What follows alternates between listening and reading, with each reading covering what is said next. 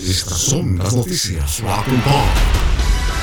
El cine. El británico Daniel Craig cumplió hace poco sus 52 años y recientemente terminó de rodar su última incursión en la saga de 007. Confiesa que de niño le llamaban más la atención los héroes de cómics que el espía más famoso de todos los tiempos. Soñaba con ser todo tipo de cosas, Superman, Spider-Man, el hombre invisible e incluso un vaquero de toda la vida, pero Bond no tanto, lo cual ahora resulta irónico.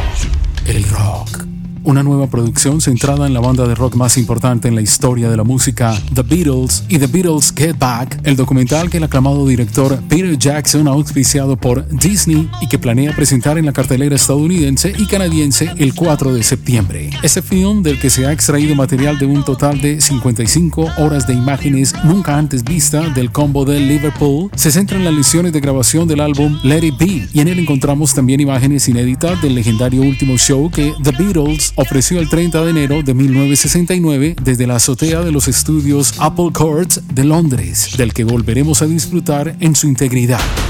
Próximos estrenos. Batman está programada para estrenarse el 21 de junio del año 2021.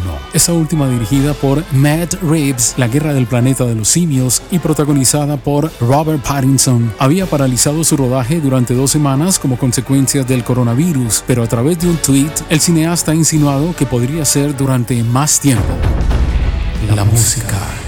La banda de rock británica The Pretenders ha desvelado su segundo sencillo adelantado, siendo en este caso el que da título a su nuevo disco, Hate for Sale, que cambia su fecha de salida el 17 de julio debido a la crisis mundial del COVID-19 y al cierre temporal de las tiendas de discos y a las restricciones de ciertos envíos como consecuencia. Hate for Sale es uno de los temas que compondrán el undécimo álbum de estudio del combo liderado por Chrissy Hind. En él, el grupo recupera este espíritu soberbio punk rock con el que nació The Pretenders a finales de los 70.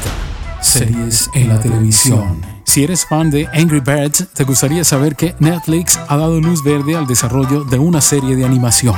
Angry Birds ha sido un verdadero fenómeno para los niños de todo el mundo y estamos emocionados de llevarlos al nido de Netflix, donde estarán más enojados y serán más pájaros que nunca. Este proyecto televisivo está previsto para que se estrene en el 2021.